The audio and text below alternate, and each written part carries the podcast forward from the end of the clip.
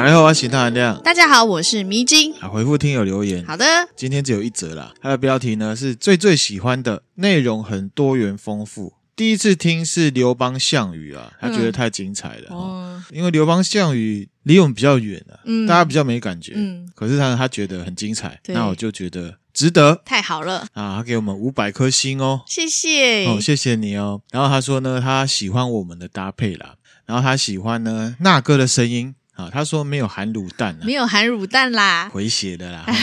感谢感谢哈，谢谢感谢赞赏啊。不过呢，我自己的声音的部分，我自己还是会小心注意啦。嗯，进入正题了。好的，这一集呢，我们是在讲。阿富汗的第二集啦，嗯，那上一集呢，分享到盖达组织成立了，嗯，因为呢，阿富汗推翻了君主制嘛，嗯，啊，那人民呢发现推翻君主制的是苏联共产主义啊，在背后扶植的势力，嗯，好，迷之音记得吗？记得。这时候呢，阿拉伯世界的很多国家算是义勇军吧，团结起来了，嗯，那他们就是来打这个苏阿战争，那目的呢是要反共、反入侵。嗯，美苏冷战期间啊，美国也是透过 CIA 资助他们啊，当地的组织呢，跟苏联来打仗。阿富汗啊，跟苏联的这个苏阿战争啊，从一九七八年打到一九八八年，好久哦，打了十年。这时候的美国还有西方世界，嗯，正在怎么样？经济起飞，嗯，黄金的八零年代啊，嗯，一九八八年呢，苏联的领导人戈巴契夫，他认为呢，再打下去也不是办法。嗯啊，为什么呢？因为内部因素是他们自己也快没钱了，他们在跟美国啊进行军备还有太空竞赛，就是冷战架构，就是有很多小弟，对不对？他要去资助。嗯，那事实上呢，三年后的苏联就解体了。以前呢，不像是现在全球化的世界哦，嗯，没有办法用现在这种流行的方式啊，什么方式你知道吗？什么方式？就是用商业的方式开公司，或是各种方式进到被殖民国家。边赚钱边资助特定的势力哦，懂懂。那时候主要是直接金援，直接给钱，直接给钱啊，给武器，嗯，给什么这样的方式？给国家就对，直接给国家，给到国家，给国家吗？给国家里面的一些特定势力哦，特定势力。当然啦，因为他是要操作这个国家哦，这也可以让我们以古见今啊。嗯，因为现在的方式是在当地呢设公司。嗯啊，边赚这个国家人民的钱，嗯、在汇钱呢，配给这些呢他下面操作的单位。嗯，也就是呢，用你的钱来颠覆你，就像狗狗身上的跳蚤一样。嗯，就是吸狗狗的血长大。好，然后又住在狗狗身上，然后在狗狗身上闹，哈，好，所以大家呢注意谨慎哈。上一次之前分享共产党的时候就说过，就是说，呃，如果我分享一些内容，各位听友你是不喜欢那样子的状况的，那你的食衣住行娱乐就要谨慎小心的选择。没错。那回来哈，大家讲战争，因为好莱坞片看多了，哎。战争的某一个小小的层面呢，就是拿了先进的武器啊，各式的装备啊，Go Go Go，木木木，那是电动吗？啊，然后呢，好像很帅，有没有？嗯、可是呢，那只是战争的众多面向里面一个小小小小小小到不能再小的什么表象。嗯，战争呢会衍生非常多的问题。我们以阿富汗为例好了，嗯，经济问题，嗯，人员伤亡。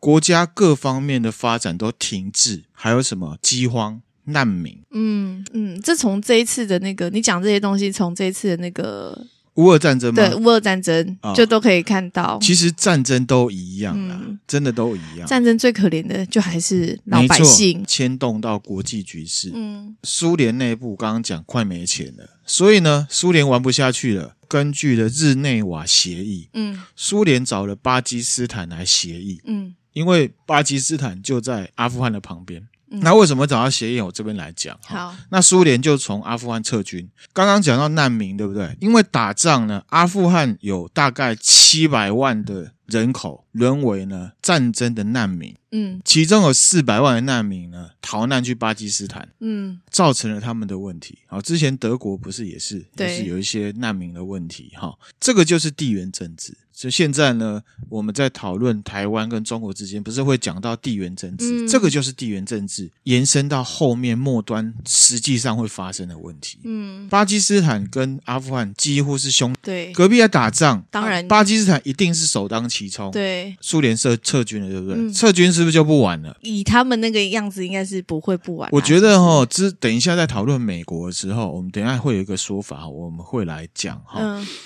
当然不会啊，嗯，只是撤军换一种方式哈。苏联改想改用软的打另外一种战争，所以呢，苏联就跟阿富汗啊里面一个穆罕默德。纳吉布拉的政府来合作，嗯，合作之后呢，他们目的是要改善在境内被操作政府政权呢、啊，跟反抗军领导人之间的关系。我们要来用意识形态，然后用谈的方式，嗯、硬的不行，改用软软的。因为呢，呃，上一集有分享到这个穆斯林人民因为宗教信仰反入侵的这个硬的哈，嗯、撤军的时候呢，戈巴契夫认为有三个目标。第一个就是内部稳定，还有另外一个条件就是国外其他一些干涉要降低。嗯，有没有觉得很妙？他自己就是国外，然后却要叫人家降低国外的其他人，对，不要进来这边乱。然后呢，目的就是要让下面的这个政府——阿富汗人民民主党被国际承认。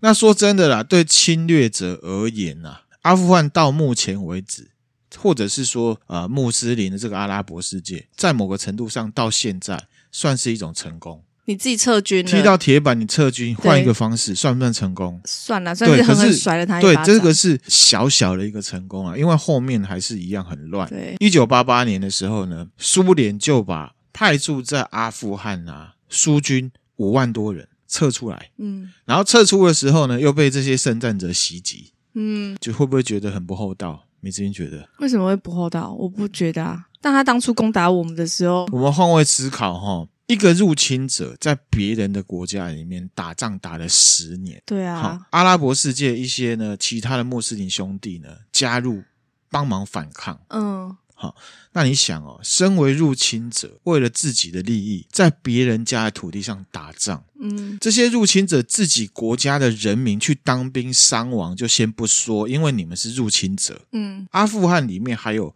其他穆斯林国家的人民死伤无数，嗯，对啊，我是被迫要打的，家庭破裂，非常多人成为孤儿寡母。嗯，这绝对是一种仇恨啊！所以你撤军，我打你，其实很正常。对啊，你当初要打我家的时候，你也没跟我讲啊。对，而且我因为打仗，我家人都没了。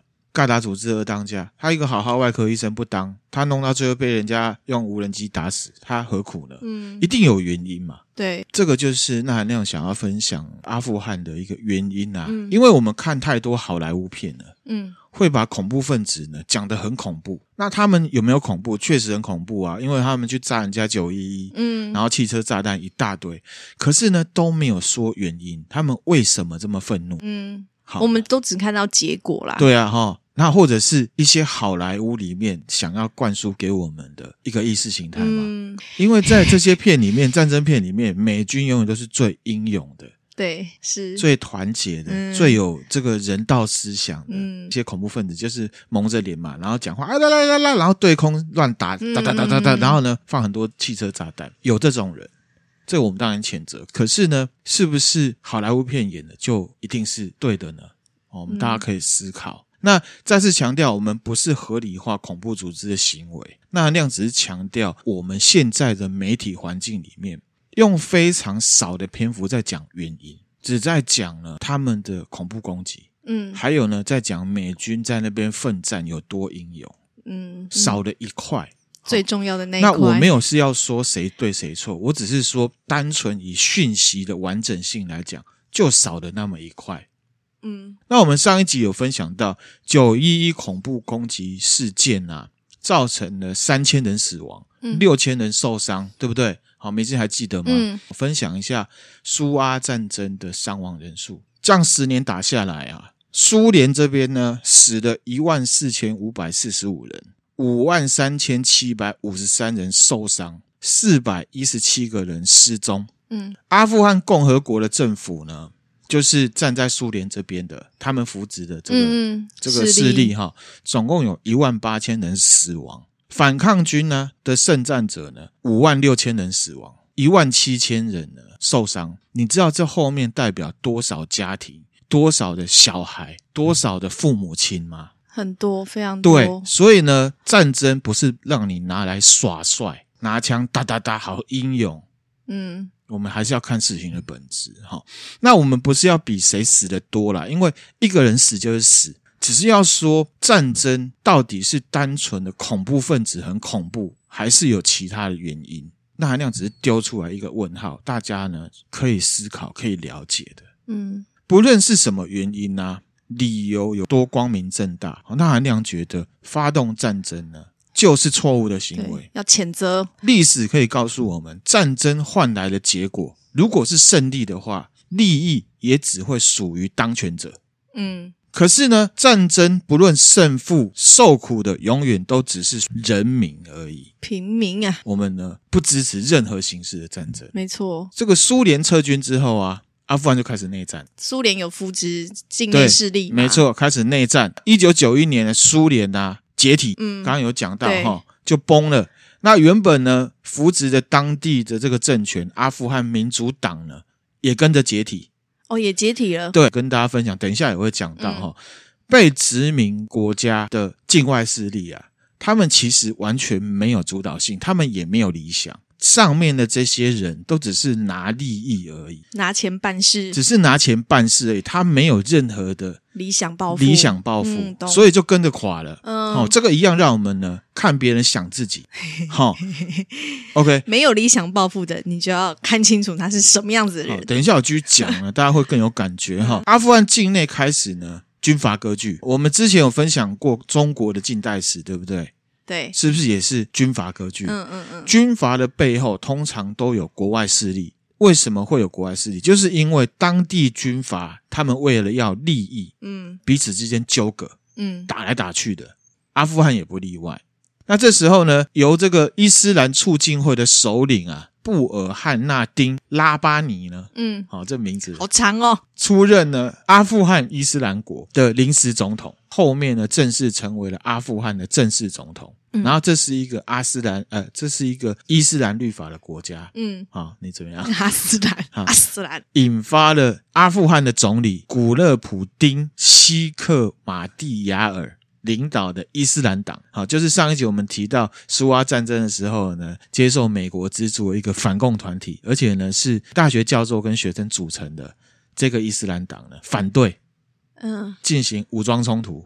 我有个问题，为什么他阿富汗里面有总理也有总统？为什么会不行？总理跟总统他们那么乱，所以就是等于是两个不同势力。你知道他们都会打仗的，你觉得不能有总理跟总统同时存在？就这么乱啊？懂，反正他就是两、嗯、代表两个势力的领头者对，对，就打起来了哈，嗯、然后就进行武装冲突。从这个时候开始，阿富汗呢全面内战。嗯，好，那到这边呢，来正式介绍呢塔利班的壮大。哦，他在这时候开始壮大，对，因为原本就有，可是现在更开始壮大。哈、目前呢、啊，在阿富汗境内呢，执政的就是塔利班哦。哦，目前现在是塔利班在里面呢，进行了各种极端的管理方式。因为他们是这个伊斯兰教法，而且是逊尼瓦哈比派嘛，嗯、很多的妇女跟小孩受害。上新闻哈，不用看那个国内的一些新闻啊，哪个哥祸哪个哥跌倒了，他这样说要人家点进去的那种哈。大家去看 BBC，大家去看呢《华盛顿邮报》或者是看《纽约时报》的中文版，嗯嗯，就会有很多的国际新闻可以看。嗯，现在是塔利班在执政，回到当时的状况哈。一九九四年七月的时候，发生了一件事情，在阿富汗啊，坎达哈市啊，有一群士兵，他是驻扎在那边的。那这群士兵呢，他是呃，隶属于总理那一派的。嗯，他们呢，闯入民宅，嗯，抢劫、强奸妇女。哎呀，被呢一个叫做穆罕默德·欧马的人呢，带着他的伊斯兰学生啊，消灭了。嗯，这一群人呢，就是塔利班。他是因为。看到这一群人，总理这一派的人做了为非作歹的事情，对，然后他们就是反抗。他们反抗，哈，穆罕默德欧玛长这样子，来看一下，是不是觉得眼睛怪怪的？对，他是眼睛有一只眼睛不好，没错，他是独眼龙。嗯嗯，好，这个穆罕默德欧玛稍微介绍一下，他是一九六零年出生的阿富汗人，在这个苏阿战争的时候呢，他就加入圣战了。他十九岁加入圣战，跟苏联的这傀儡政府啊，就是阿富汗民主共和国的，一直进行游击战。嗯，在跟苏军打仗的时候，你看哦，他有两个敌人哦，苏军跟哦，对，也内部的另外一个势力。他在一九八六年的时候，在克布尔郊区的战斗里面呢，失去了右眼，嗯，养伤的时间呢，他就在一家呢伊斯兰。学校了，静养就对了，嗯嗯，然后就遇到了上一集最尾巴讲到的那一个全球圣战之父阿卜杜拉·优素福·阿扎姆，嗯，好，其实这个人呢才是盖达组织的创始人。相似穆罕默德·欧马呢就拜他为师，拜他为师。欧马好了之后，他去到阿富汗的另外一个地方说教，传达他的理念，传达他的理念的时候，认识了奥萨马，嗯，他们其实彼此之间都认识，他们都是呢有志一同的。那回来哈，因为他刚刚呢不是去杀了人家总理派的那些士兵嘛，对，所以呢被总理派的人呢追杀，通缉了，通缉穆罕默德欧玛，他就逃到了巴基斯坦去了。嗯，然后我刚才有讲到哈，阿富汗因为长期战争，有非常多的难民嘛，有四百万跑去巴基斯坦，对，对不对？欧玛他去到巴基斯坦之后呢，他就跟这些人呢碰在一起了。嗯嗯，因为大家都是阿富汗人。嗯。在巴基斯坦境内，这些难民啊，非常的愤怒，一定的。家破人亡，对啊，对不对？被迫离开家园，而且他们也很恨这种介入的国外势力，嗯，也很恨呢。阿富汗人民政客不团结，嗯，欧马呢去到那边有没有？跟大家说到，嗯，大家呢就加入他，嗯。塔利班就这样子壮大起来。哦，所以塔利班等于是还有到巴基斯坦那边集结了当时的难民，然后变成一个就是吸收他们就对。所以呢，如果我们讲到这边，你就去想我们在好莱坞片里面看到那些很疯的哦的，就知道为什么他们会这么疯狂，他们会这么极端，因为他们的家、他们的家人被强暴，被强暴，被杀了，被杀，被虐待了，被虐待，没有饭吃了，没有饭吃。可是我们看好莱坞片。你就觉得很笑哎，哦，真的，暴力攻击就不对。可是呢，嗯、他们有他们的故事。嗯，OK，好，那回来哈，这个塔利班壮大之后呢，他们就他们要建立呢伊斯兰国家，实施呢伊斯兰教法。那塔利班的成员，大部分的成员都是来自于呢阿富汗东部这些难民，还有南部一个普什图人地区的一些什么伊斯兰教里面的宗教学生。嗯，好，那当然他是难民。为什么力量强大？因为他们死也在所不惜。对，又因为呢，他们曾经在这个伊斯兰学校里面就读啦。嗯，好，所以呢，啊，会被称为是伊斯兰学生民兵组织，也会被说成是神学士。好，也会被叫塔利班。其实呢，那那样大学时代在看国际新闻的时候，他们不叫塔利班，然后本来新闻单位都说是神学士。哦，神学士。可是呢，这名字太伟大，好像有一点不够公平。好像他们是什么正义之士的感觉，哈，挂上这米标签，好像就觉得他们做什么事情都是对的，对，但其实不是这样。对，塔利班呢就在巴基斯坦呢急速壮大，他们在壮大的时候呢，阿富汗境内总统跟总理呢继续内战，嗯，那不断的内战就让塔利班有机可乘，对，别人在打嘛，对，你们在乱嘛，那我们在累积这个力量，而且我们很恨九六年的九月二十七号，塔利班呢。直接攻陷阿富汗的首都喀布尔，嗯，不管是总理还是总统，政权全部被推翻。哦，一九九六年到二零零一年之间，阿富汗称为阿富汗大公国，嗯，掌权的就是塔利班政权。嗯，啊，那我刚刚有讲，现在也是嘛，对我等一下继续讲就知道了。哈，掌权之后呢？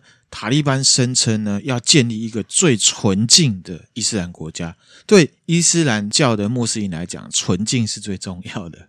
对，那等一下，我厘清一下。欸、所以塔利班算是原汁原味阿富汗自己伊斯兰教徒的理念的一个组织，没有境外势力。可以说大部分是。啊，有没有境外势力？其实上一集有讲啊。其实美军苏阿战争的时候就有在资助这些人啊。哦，就有在助哦。盖达组织他们也是也有瓦哈比主义的啊。嗯，都是穆斯林、嗯、啊。有没有接受境外势力？哦、有啊，上一集就有讲过了。嗯，其实很简单啊。打仗呢，最花的就是什么钱？对，武器都很贵，不是只有理念可以，一定要钱啊。嗯，那钱从哪来？就是看谁要赞助他这样子。对，当然是啊。好，那我继续哈。他们成立了这个阿富汗大公国之后呢，就实施这个独裁专制，嗯，还有政教合一的政策。而且呢，在当时啊，全世界只有巴基斯坦、阿拉伯联合大公国跟沙特阿拉伯这三个国家承认他们是合法政府。嗯，啊，为什么呢？嗯、大家自己思考。啊，后面呢也会稍微分享。这水很深。这时候的塔利班呢，在西方国家的认知里面，认为呢，其实就是巴基斯坦在援助的啦。西方国家是认为是巴基斯坦，巴基斯坦也是穆斯林国家啊。嗯嗯，好，可是呢，至少在台面上是没有证据的。嗯，至少是我们看到没有证据啦。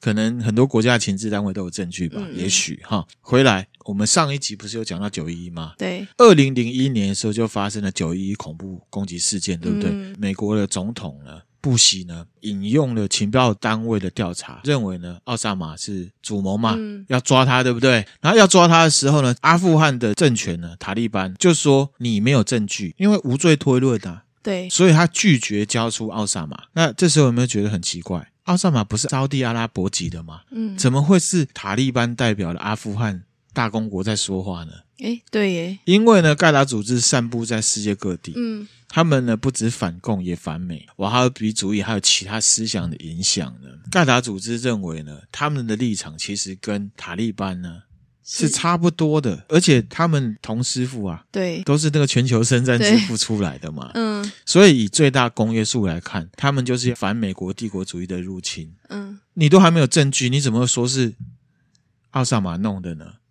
就是这样子，嗯，塔利班等于帮他站下来。对，而且呢，到底是谁弄的呢？等一下我们也会稍微分享，大家自己思考。嗯，那上一集有讲到，是不是有人呢叫了一个谁，然后呢来寻求断点？这也是有可能的啊。嗯，那塔利班这样子说，其实我觉得以无罪推论，感觉不能说不合理啦。嗯，米子，你觉得呢？对啊，因为没有证据，而且他要保护自己的同伴呐。这个凶手到底是谁？哈，当时啊。是不是真的有证据说九一一恐攻就是奥萨马？没有啊，有人说有，有人说没有，大家自己思考了哈。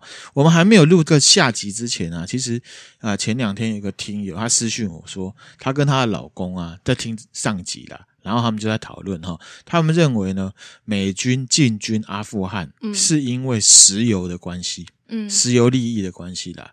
那这个呢，我也不能说这不是目的。会有这样的说法，其实也是其来有自。因为事实上，一九九一年就是十年前了哈。老布希总统呢，他也发动了代号呢“沙漠风暴”的行动，嗯，进军伊拉克打那个伊拉克战争。米子英不知道有没有印象？这我比较没有。后来推翻了海山政权嘛，可能稍微年长的听友应该知道。哦，海山这名字就有听过。然后十年后，他的儿子小布希也是总统，哎，同样呢是用反恐为目的呢，发动了哨兵行动。哨兵行动都是要来打这个阿富汗战争的。嗯，懂。那事实上呢，其实也有客观的资料显示，同样是共和党的大小布希两人呢，他们私底下跟这个石油相关产业人士的关联性呢，蛮大的。哦，当然了，这涉及的阴谋论，哈，那含量只是提出来啊、呃，确实有这一层关系，嗯，可是那含量也也要说，只能讲，然后一个战争的发动原因都不可能是单一的，对，不可能只有一个原因啦，对，不可能只有原因，你又不是八加九，我看你不爽我，我就要打你，一定有很多原因，因为战争影响层面实在是太多对不对？太广了。那有些是主要的，有些是次要的，有些是借口，有些是口号，这个就是政治嘛。嗯啊，对不对哈？OK 哈，是不是？好，那说到石油呢，这是当然嘛，因为要主导这个世界呢，能源绝对是最重要的，确实，对不对？但是以九一一事件而言，好，因为九一一事件被恐攻了，所以出兵阿富汗这件事情，就像纳含亮上一集提到的，原因很难说得清啊。好，你要说是石油，你要说是反恐，其实都可以是。这边举个例子，老布希呢，当时啊发动这个沙漠风暴之前呢、啊，也是呢先把伊拉克列为恐怖主义国家，他先把它贴哈，然后呢，他认为呢，伊朗对伊拉克呢输入的圣战的革命观念，嗯，如果战争都是单一的原因的话，这个会不会很薄弱？会啊，有一点薄弱，对，啊、对不对？那你可能也可以加入石油啊，加入各种各种原因，所以主要原因是什么？其实只有当事人知道。美国总统嘛，全世界最有权力的人嘛。对，以刚刚这个伊拉克的例子啊，你要说盖达组织是单纯的恐怖主义发动的九一事件，还是因为呢新仇旧恨？沙漠风暴的事情也算进来啊，成为一个众多的原因呢？嗯，有可能就是看不惯美国作风嘛。不是看不惯，伊拉克那边打仗一样，很多圣战的人去打，嗯，一样造成很多人伤亡。对啊，这边也要分享哈、哦，哨兵行动呢，二零零一年发动，到前一阵子撤军呢，阿富汗战争总共打了二十年，好惨哦，二十年很久、欸，二十年很久哈、哦。其实呢，美国啊，他们在打这个仗的时候呢。发现了，除了自身的利益之外，他们的敌人呢是模糊的。我形容一下哈、哦，已经不像是电影里面哈、哦，你指出一个大魔王，有明确的目标，打爆他，事情就结束了哈、嗯。没有哈，因为呢，在这个名为反恐战争的行动里面，美军发现这个水实在太深了。事后来看，说不定呢，这个事情是奥萨马干的，有可能只是在政治上面偏移行事。被拖出来贴标签说他就是大魔王。那上集我有提到美国抓了这个哈利德谢赫穆罕默德，对不对？然后梅珍有问他说：“哎，不是宾拉登吗？”嗯。然后呢，他还那样说什么？哦，哦哈利德是中人嘛，嗯、奥萨马是上人，记不记得？对。我们之前忍者那集也有介绍到，上人是为谁服务的？嗯。大明对不对？对。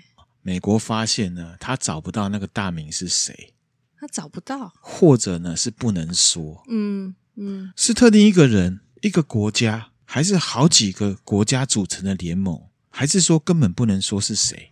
这么神秘？还是说因为一些意识形态结合利益的纠葛，躲在某一些掩护之下的谁呢？哇，你这一段好适合做一个 teaser，电影的 teaser，你就很想看下去，你知道吗？就想说到底是谁？圣竹如是？让我们继续看下去啊！又或者是呢，广大的穆斯林人民里面一部分，可是呢，为数不少的无名氏呢，敌人已经模糊化了。嗯，这边呢，分享一个看法了哈，不知道听友啊有没有看过一部片，叫做呢《谎言对决》（Body of Lies）。嗯。主角呢是里奥纳多·皮卡丘，罗素克洛演的。哦，罗素克洛，这个迷之音有看过？我没有看过，是不是？对，有看过哈、哦。这个这图会分享给大家哈。电影的 slogan 叫什么？什么？Trust no one, deceive everyone。别相信任何人，同时呢，欺骗所有人。这好、哦。电影里面呢，里奥纳多·皮卡丘呢，他是那个 CIA 啦。派驻在阿拉伯世界的一个情报员。那剧情剧情里面，他的发生地是约旦啊。嗯，好，想起来了。那他为了一些目的，他的目的就是要调出一个恐怖组织的首脑。对。所以呢，他制造了一个爆炸案，嗯造成了当地非常多人死亡，嫁祸给一个不知情的沙乌地阿拉伯籍的建筑工程师。哦。好，没仔细想。想起来了，想起来了，你想起来了，对对对。奥萨马是不是沙乌地阿拉伯籍的？哦，他是不是建筑工程师？哦，哦，哦，当然，这里面是要影射些什么哈？只能说这是一种说法。哇，鸡皮疙瘩，鸡皮疙瘩是不是？有一点。好，凶手是谁？说法很多，甚至呢，也有美国民众认为呢，沙乌地阿拉伯才是背后的主使者哦。你现在在讲说真实的世界社会里面呢？对，可是沙乌地阿拉伯是主要的石油输出国，对，它其实不需要，不是美国怎么打他？嗯，美国能源都在人家手上，问号，嗯，好，可是我们当然我们生活很忙，而且我们对国际新闻也不了解，对，反正我们就知道九一就是奥萨马干的，他就是恐怖分子，啊啦啦啦啦啦，咚咚咚咚咚这样子，嗯，好，可是干嘛？啊啦。就是我们对他们，我，对他们的想法就是这样子嘛。哈，其实呢，美国针对九一事件有一个调查报告，是前一阵子才解密的。嗯，他在里面就已经直接写了哦，沙乌地阿拉伯并没有参与其中啦。嗯，那究竟是如何？好，也许那娘刚刚有回答了，可是我不晓得哦。反正呢，这个只是官方的一个宣称，而且报告是美国写的。对啊，哈，一直到这边呢。事情已经复杂到呢，没有办法单纯用上一集提到的意识形态来解释。嗯，好，可能因为里面呢也有利益的关关系，有国际局势，也有很多很多。他们这个结已经打到打到死结了，打到已经弄不开了。所以呢，我们这一位呢准新娘听友很强啦，很会问问题。嗯，他就问说：“阿富汗那怎么回事？”其实这个问题有够大的。对，好，到这边呢。就会有个说法啦。有人就会认为奥萨马是这一整件事情的代罪羔羊，也是呢美军出兵阿富汗的一个理由跟借口。而且事实上哦，美国啊，从出兵到打死他，因为奥萨马是被杀了嘛，哈，都没有针对他起诉哦，并不是说他真的无辜啦，我们也不晓得哈，只能说整件事情并不简。并不见得像我们看的超级英雄片，所有事情都有一个大坏蛋，所有事情都他做的，然后就是没有来由的坏，然后然后就是有个超级英雄把他打爆，嗯、然后就世界太平了，大家都肩搭肩，然后呢，唱世界和平，We are the world 啊啊，然后呢，男女主角就拥吻，跑这个工作人员啊，是不是？好，然后会写说后面有彩蛋，这样子哈，嗯、不是这样子的。这边有一个钠含量看法跟想法要分享给大家。最喜欢听你的看法跟想法，就是呢结构性问题。什么是结构性问题？我们呢以中国共产党为例子，其实让我们仔细想哈，很多的政治事件，还有呢一些犯罪事件，本质上呢是集体行为。嗯，比方说我们现在讨论中国啊政治上面的变化，对，对我们台湾的影响，嗯，我们习惯都怎么样？都会把源头呢，溯源到呢，习近平本人，嗯，对不对？嗯，因为他是万恶的习近平嘛，对不对？啊，对，因为他就是老大啊，啊他就是老大，没错。啊，可是是不是只有他？其实纳兰亮个人倾向于讨论呢结构性的问题，也就是中国共产党本身。我们用减法逻辑来看哈，纳兰亮问一个最简单的问题。好，我们现在什么事情都觉得是维尼造成的嘛？嗯，那如果呢？一样是中国共产党执政，换另外一个领导人的话，事情就会完全解决吗？美子，你觉得？哦，确实也不会啦，不会，对不对？哈对，为什么呢？因为呢，那就是结构性的问题。什么叫结构性的问题？就是中国共产党，对，共产，中国共产党对现在局势影响是大于习近平。这个习近平可能因为个人作风的关系会加剧而已。可是其实真正的问题是在于中国共产党。这个就是结构性的问题，美芝，你了解这个意思吗？我懂，我懂。虽然呢、啊，当然了、啊，领导人很重要，可是呢，也许在同一个结构下面，如果这结构没有换的话，好，如果真的换一个领导人，我们也只能祈祷说，下一个中共领导人可以不要这么极端，因为呢，事情的本质还是在那个结构上面，结构没有改变，问题就不会解决。嗯、我了解，不过。我自己是觉得，如果说，因为就像你讲的，思想都没有对错，重点是用的人嘛。所以假设中国共产党他这个理念，嗯，也不是说他这理念，就是如果换一个领导者，假设他的心态或者是他的开放程度比较明文明，好，比较可以体恤人民。的话，或许他的作风就会不一样。如果梅之音是这样的想法的话，我就回复给梅之音哈。我之前呢分享共产党的时候，就讲了他最原初的样子。然后我说思想都没有问题，重点是使用他的人。嗯，这共产主义一直到中国建立了社会主义国家之后，那个共产主义就已已经不是原初的共产主义了。所以那个结构是有问题的。那或许是起头的那个人。那或许如果有一个新的中共的领导者，他有意识到这件事情，其实迷之音会有这样的看法跟这样的想法，我都可以想象，就觉得有一个人可以改变这个世界。哦，好，就像是我们在分享清朝末年推翻满清。我们都会觉得大英雄是谁？国父，我们国父首创革命，革命血如花，对不对？可是有没有其他原因？仗是谁在打的？是湘军在打的，是袁世凯在打的，还有很多很多各种原因。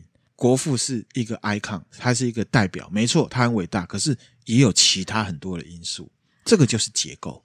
好，梅之音了解那意思吗？好，那我们回来哈。钠含量这样子的结构的想法呢，就像是我们上一集提出的蓝领跟白领犯罪的差别一样啦。嗯，蓝领犯罪人人骂嘛，为什么？因为看得到。嗯，好，而且呢，我们可以像文化大革命一样，把那个做坏事的人呢拉到街上公审。嗯，当然现在是网络公审嘛，哈。可是呢，白领犯罪的产生呢？多半都是结构性的问题。今天这个 A 啊做了白领犯罪，不管有没有被抓，另外一个全新的 B 还是可以做同一件事情，而且呢，你可能感觉不到是结构的问题，然后你就会觉得，哇，他好帅哦，他好聪明哦，是不是？嗯，有可能是这样子哦。所以呢，我们通常呢要学着去探究为什么，还有呢怎么做的，这是一种呢公民素养。公民素养。有时候一件事情不是一个人造成的，嗯，是结构造成的。想法分享给大家了，嗯。那当然，这是一个很痛苦的道路啊！这也是为什么杀人案大家很爱听啊。可是呢，什么政治经济局势的分析，大家不爱接触，太复杂了。哈，因为一个有画面，像在看电影一样；一个你没有画面啊，形而上的概念讨论。什么是形而上？比方说《道德经》就是形而上。嗯，因为我们讲的东西呢，它没有明显的长相，它没有胡子，他帅不帅，长得跟哪个明星很像，都没有。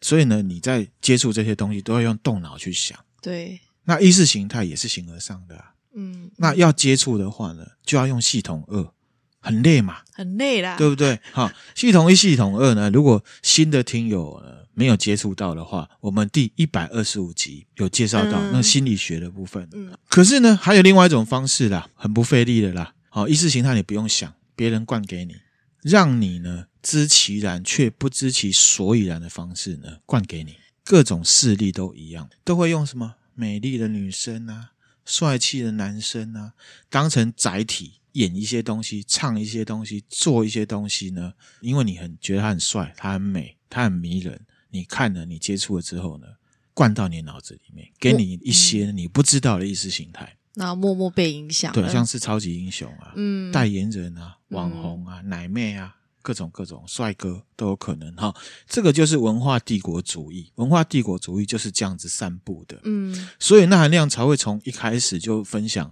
标签效应啊、光晕效应，还有各种的认知偏差。哦，我知道，像刚刚那个 Apple Podcast 留言的听友，他说他是从刘邦开始听的嘛。其实前面有一些东西呢，也可以建议啊大家去听。前面的如果大家有听，后面我们再讲了，你才会更有感的。对，呃这个想法分享给大家哈。嗯好，那继续回来哈。为什么我们要分享各种的怎么怎么认知偏差这种东西的？因为说真的啦，你喜欢某个艺人，你喜欢某个网红表演或者是外表的话，就喜欢他的表演跟外表就好了。其他事情不要去脑补，你真的要用眼睛去看，用心去感受他实际的行为。嗯，这边举个例子啊，那那前两天看了一个新闻啊，就是呢 Coldplay。嗯，好，英国的一个很有名的乐团，乐团，对，他呢开演唱会，嗯，在演唱会上面呢找了一个伊朗的女星，哦，然后呢用很实际的行动唱了一首歌了，来声援呢艾米尼的事情，嗯嗯，艾米尼就是伊朗的事情嘛，哈，这个头巾革命，嗯，对不对？当然啊，你要说他是在消费，我也没有意见。那那样想要强调的事情是什么？就是说，如果今天。我们两岸之间发生了一件呢很敏感的政治事件的时候，我们认识的那些各种甜美的、帅气的、有名的艺人，有谁会说话？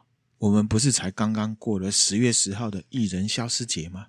嗯，其实那含亮个人啊，在看这些名人艺人也好啊，分享给大家。当然，是那含亮个人的标准。一件事情对你而言是对是错，那都是涉及到每个人的意识形态。对，那含量对所有人的意识形态是什么？哦，我都没有意见。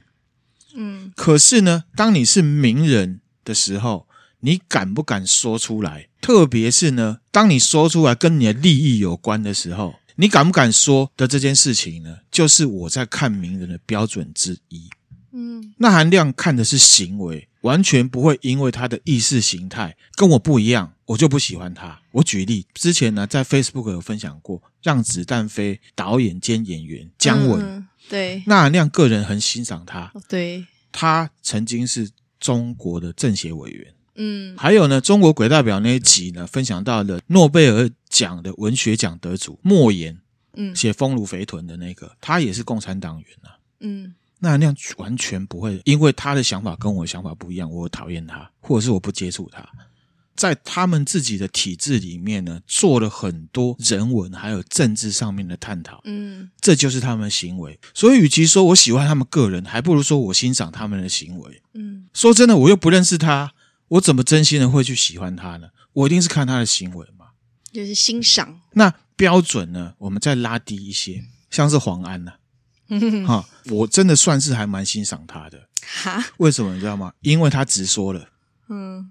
那是他的认知，他的想法我不认同，可是我尊重他的言行是合一的。他言行没有合一，他还回台湾看不见宝诶。他是台湾人啊，就像妈中统说，台湾中国互相隶属嘛。我是中国人，所以我可以回台湾看健保啊。这是他的想法跟他的行为，他根本就在钻漏洞啊。OK，好，他做的就是他想的，至少他没有见人说人话，见鬼说鬼话。他呢一直坚持说鬼话，好、哦，所以大含量我尊重，至少没有墙头草了。我尊重，还有章子怡，好、因为最近的二十大过了嘛，对不对？章子怡在他们国内的电视上面呢，配合政府做大内宣嘛，他呢在二十大之后呢，盛赞了他们的领导人。嗯，好，虽然我呢不同意他的说法，嗯，但是呢，其实我也没有话说。为什么？因为他是中国人，对，他就是中国人啊。对，那至于说他的这番谈话是不是在他心里面其实是表演的一环，我也不确定。可是，在最低的限度下，他就是中国人。中国人挺自己的国家，说到底啊，我们外国的人啊，就笑看嘛。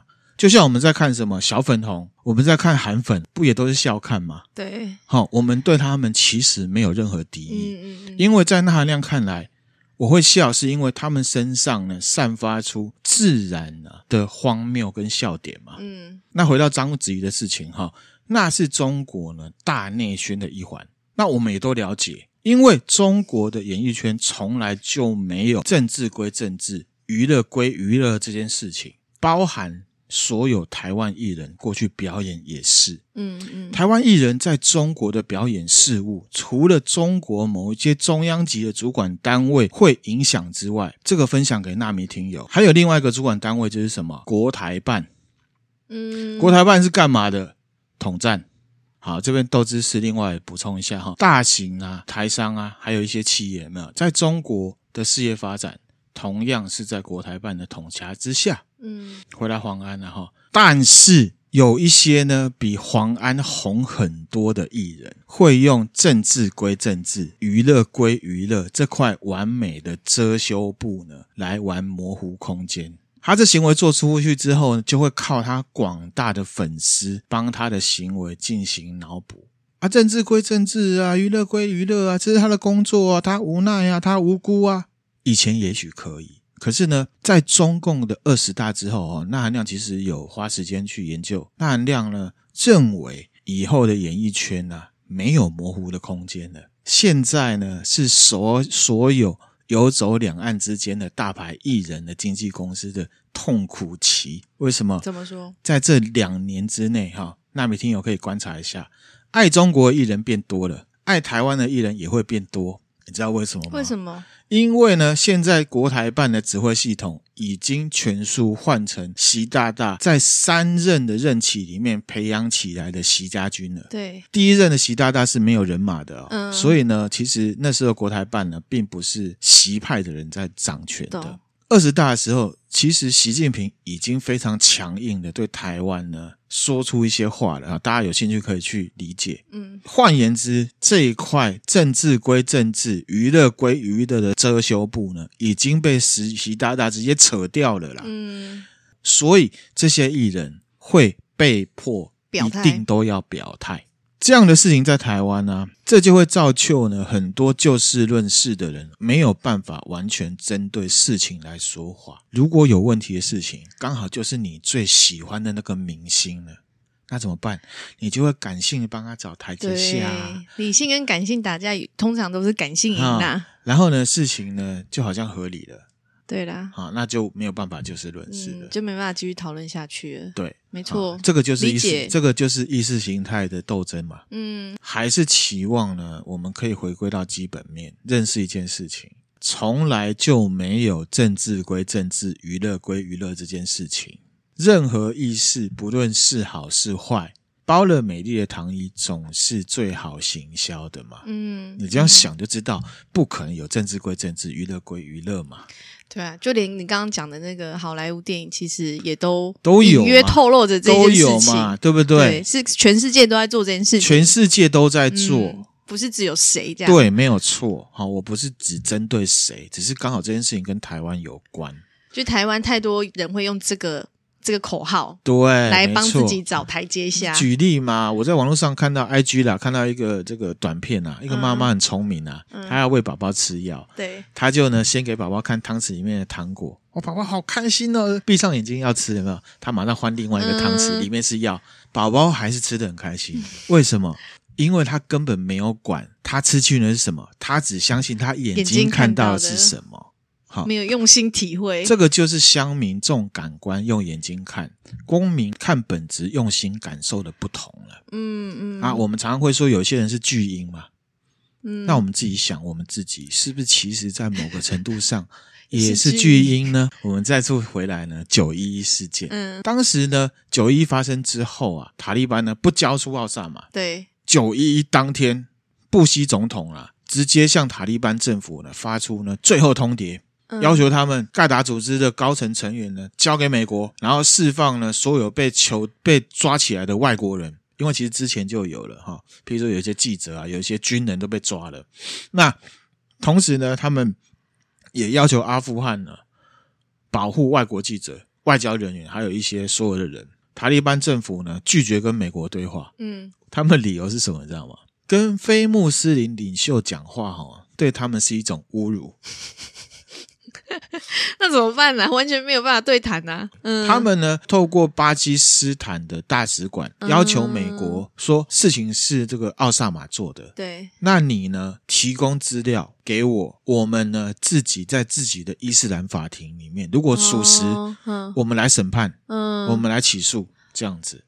塔利班又说：“如果你们真的很坚持要把要奥萨马的话，我们愿意呢把奥萨马移交到中立国。”嗯，好，中立国，比如说像瑞士，就那时候布希总统拒绝，然后就马上发动了哨兵行动。他那时候发动哨兵行动的理由是什么？塔利班拒绝提交嫌疑人是奥萨马，美国就协同北约组织呢发动阿富汗战争。嗯，一打就二十年。好，然后这边有一些补充资料跟大家分享哈。这个 FBI 的发言人呢、他在二零零六年就表示，其实他们没有确切的证据呢，证明这个奥萨马有涉及九一一事件。一直到二零一一年呢、啊，奥巴马派了海豹部队把奥萨马杀了之后，FBI 才在官网上面写说，奥萨马就是九一一的主谋。回来事情这个时间轴哈，九一一嘛，隔一个月。二零零一年十月，英美联军还有包含了北约的军队有没有？他先跟阿富汗境内的北方联盟互动。那、嗯啊、这北方联盟是什么？他们是反塔利班的穆斯林。嗯，好，先跟他们讲好，说呢，我们现在进来是要推翻塔利班政权，你们不要打我，我是要帮你们。十、嗯、月七号呢，美军空袭阿富汗，射出了五十枚的导弹，出动了十五架战斗机，然后投了二十五枚的炸弹。嗯，造成了哦非常多人的这个死亡死亡。嗯，没错。这段期间呢，奥萨马就有一音档呢公开了。好，奥萨马呢，他在这录音档里面指责呢，美国这次的入侵阿富汗是一种侵略行为。嗯，他说呢，美国以后将会在阿富汗战争里面呢失利，就像苏联一样，打不赢，然后就解体。因为战争确实要花很多钱，嗯，二十年的阿富汗战争啊，美金猜一下，美国花了多少钱？嗯，一百兆，五兆美金。哦，我太夸张了。好，五兆美金，五的十，五乘以十的十二次方，嗯，好，然后在录音档里面呢，这个奥萨马呢号召伊斯兰世界呢发起反入侵的战争，嗯，资料里面他说呢，盖达组织当初并没有袭击。美国的念头，但是呢，因为美国偏袒以色列，所以呢，所属的盖达组织呢，才萌生了这个念头。所以呢，你看原因，还有美国跟以色列之间的互动，因为以色列是在那个阿拉伯世界里面呢，就是很少数的什么基督信仰的国家，哦，算是亲美派的，对不对？是吗？呃，还是就是宗教信仰的问题，宗教信仰的问题，所以呢，原因很多，又牵出另外一条。再次赞赏一下这位哈问问题的朋友，好，他问了一个阿富汗怎么回事？可是呢，真的很难讲清楚，对，没错哈。然后就是又会牵出另外一条，非常多哈。到这边又回到了宗教跟民族之争了，对不对？对。好，这边也一个斗志士了哈。以色列呢是犹太国家，之前呢我们分享那个。埃及那一集的时候，第二集有讲到这个电影啊，嗯，克利奥佩托拉，嗯，嗯，是加尔盖多演的，对不对？对。那时候梅子英说什么？干嘛在意人种啊？嗯，对不对？嗯。你现在听完之后会觉得，好。其实我们分享了这两集之后呢，我们先不讨论啊，埃及艳后本身是什么肤色或者是什么种族。现在的埃及主要还是穆斯林国家，在广大的阿拉伯世界里面呢，如果我们把这个因素考量进来啊，换位思考，也许对阿拉伯世界的人而言，不只是人选还有历史正确性的问题，而是什么？政治正确。好，西方国家的政治正确跟穆斯林国家针对这件事情的政治正确是不一样的。嗯，啊，那那那还是强调一下，凡事过头的话，好。本质再合理，到最后都会失去其合理性。对，这是一个很矛盾的逻辑。可是真的是这样，嗯、提供给纳米听友自己去思考。嗯，一件事情非常合理，可是你疯狂去强调，然后呢，当它变成一个政治正确的时候，大家都一定要这样的时候，它的合理性就会慢慢的消失。嗯，盖尔加朵这个电影来看啊，除了政治之外，商业上也是有考量啊，因为呢是在讲他们土地上面的历史人物。嗯。票房可能会有问题啊，嗯，如果不提票房的话，也会有政治讨论啊，所以怎么可能不讲政治正确？那政治正确呢，在现代的社会又经常性的会被商业界给利用，而且到现在已经变成滥用了。嗯，先讲哈，这只是一个例例子，不是呢针对呢特定的族群。前一阵子看了新版的小美人鱼了，嗯，我们分享过啊，这个小美人鱼是出自于北欧嘛。对，安徒生童话，对不对？的一个幻想故事。但是呢，即便是幻想的，出自于北欧的故事，你怎么想都不会觉得小美小美人鱼会是黑人吧？嗯。所以呢，纳兰亮呢，冒着被编的风险啊，觉得啦，这也许就是政治正确过度被强调的结果了。有票房嘛，只能说啊，这就是一个幻想故事啦。有黑人来演也无妨，啊，他想要 是不是？想要突破嘛？是不是？对，好，所以呢，那含量就会觉得一个特定的意识形态，不论它再合理，被过度强调之后，它就会变成一种霸权。嗯，是。好，这个分享给大家哈。嗯，所以呢，我们换位思考，我们有没有看出来，在那个世界？还有这个阿富汗这边呢，政治正确有没有看出来呢？意识形态的斗争，西方的好莱坞明明就知道穆斯林很敏感的就是犹太人，可是他们却找了犹太人来演这部片。你觉得他们是不小心的还是故意的？我宁可相信是不小心的啦。这种事情要不小心非常的难。这个阿拉伯世界，他们也是完全不想了解历史的正确性，因为我们之前有分享到，埃及艳后本来就是马其顿人，嗯，先不讲种族了，可是至少肤色是对的啦，嗯，现在阿拉伯世界呢，就是只想着政治正确嘛。我们只是呢换位思考而已啦，哈、嗯。也许呢这部电影在某个程度上也算是呢双方意识形态的战争了啦。嗯、这件事情可以告诉我们啊，一个正确的意识形态，哈，先不论它正不正确，只要呢是被过度强调，然后大家 follow 了，可是却又呢知其然不知其所以然的话，它就会变成一个很奇怪的现象，在社会上可以让我们呢看别人啊像自己。那我们今天呢分享的内容其实有点长，然后有点意外。本来以为呢只有一集而已，我们还会有一集分享到这边。迷之音觉得怎么样？以前你常常那含量常常跟我讲说什么，就是统战这件事情，其实我是很不敏感。但是现在来看，比如说以埃及艳后这一部来讲，其实大家也都是把政治跟文化或艺术，甚至是影视都融合在一起。其实别人都已经这么做了。以上就是我们今天分享的内容。如果觉得内容还不错的话，欢迎多多追踪我们的 FB、IG、YouTube 频道，也可以赞助我们，给我们鼓励哦。谢谢大家，拜拜。